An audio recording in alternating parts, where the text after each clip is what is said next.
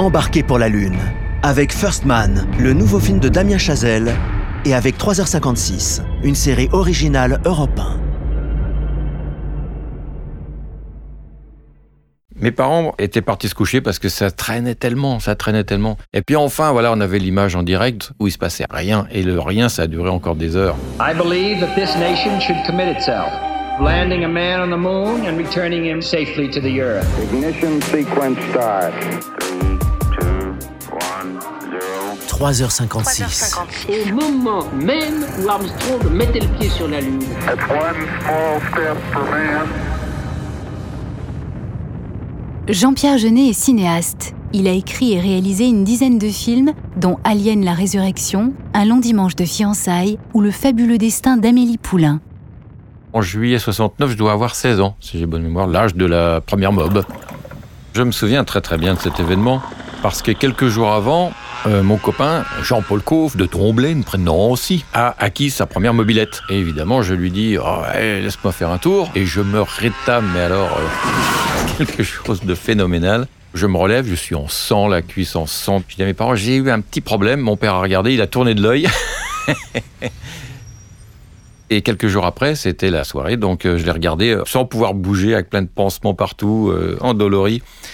Et je me souviens que pour nous faire patienter, la télévision avait passé une comédie musicale avec Jane Kelly, Fred Astaire, Ginger Rogers, je pense, si j'ai bonne mémoire. Now, um, how did you say that last step went? Uh, oh, yes.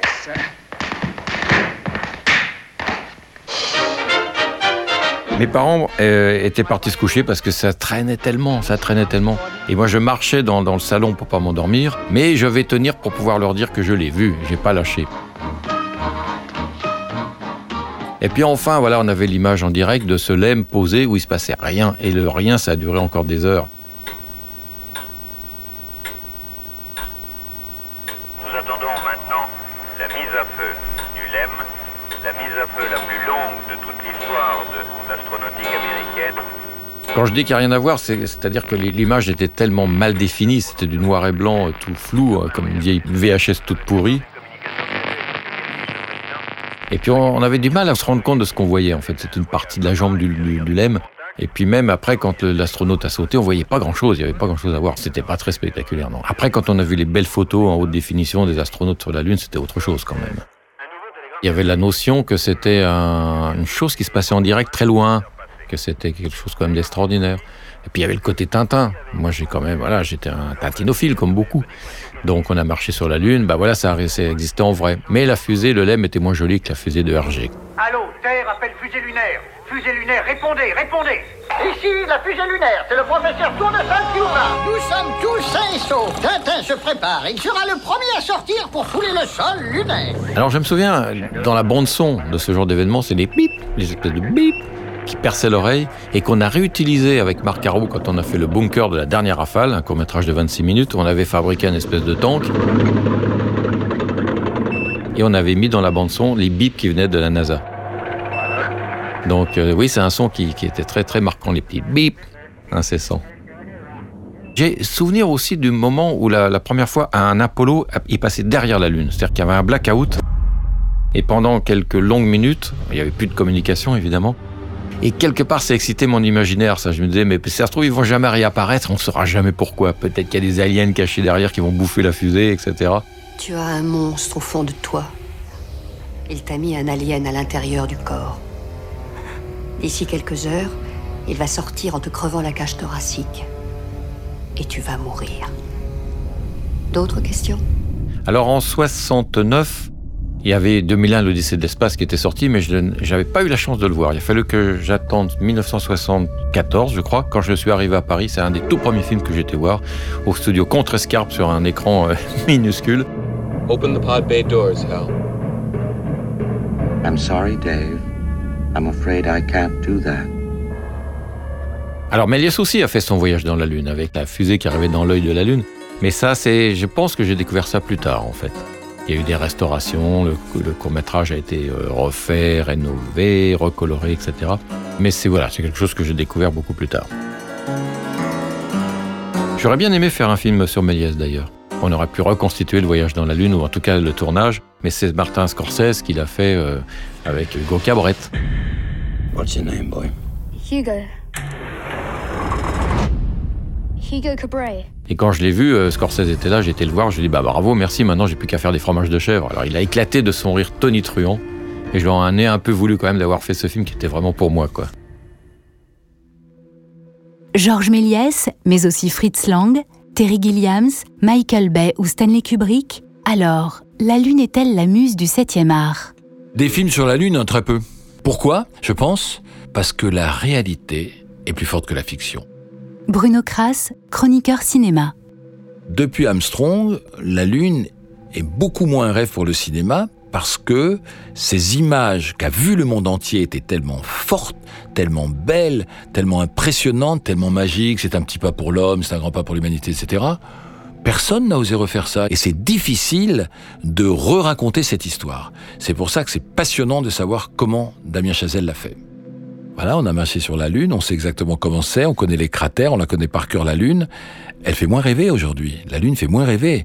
Maintenant, c'est Mars parce que on sait qu'il y a de l'eau, que c'est une planète qu'on peut atteindre. Ce qui va arriver, c'est que Mars va être un sujet, et puis l'exploration de l'espace.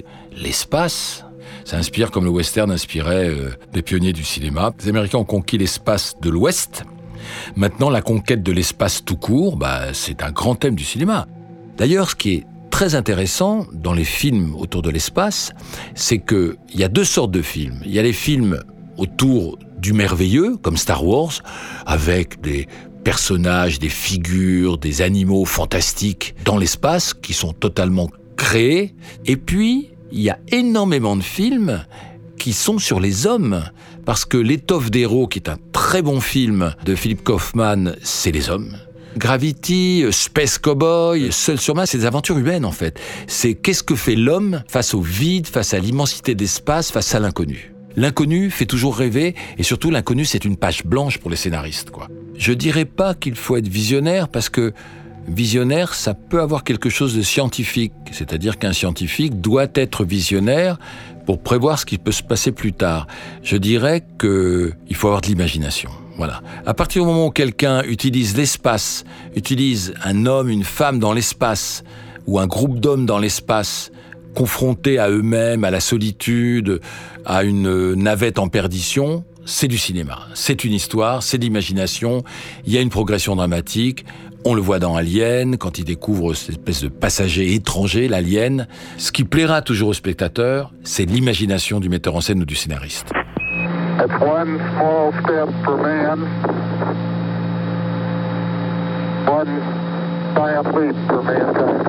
Un petit pas pour l'homme, un grand pas pour l'humanité. Et vous, Jean-Pierre Jeunet, qu'auriez-vous dit en marchant sur la Lune à la place de Neil Armstrong? Est-ce que j'aurais une phrase si j'avais été le premier homme sur la Lune? Moi, je pense que pour la trouver, ils ont bossé six mois, les mecs, avec un concours de scénaristes d'Hollywood pour écrire la belle phrase d'Armstrong. 3h56 est une série originale produite par Europe 1 en partenariat avec Universal.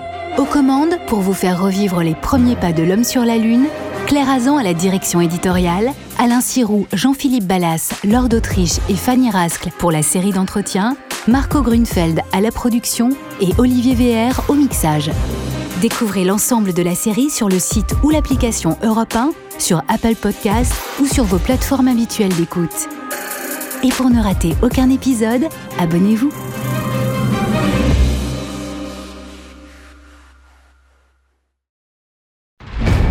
Pour continuer le voyage vers la Lune, ne manquez pas First Man, le nouveau film de Damien Chazelle avec Ryan Gosling dans le rôle de Neil Armstrong. Neil, si ce vol est un succès, vous entrerez dans l'histoire. Nous ne prévoyons rien d'autre qu'un succès sur ce vol. First Man, l'histoire du premier homme sur la Lune, l'aventure unique de la mission la plus dangereuse de l'histoire. Le 17 octobre au cinéma.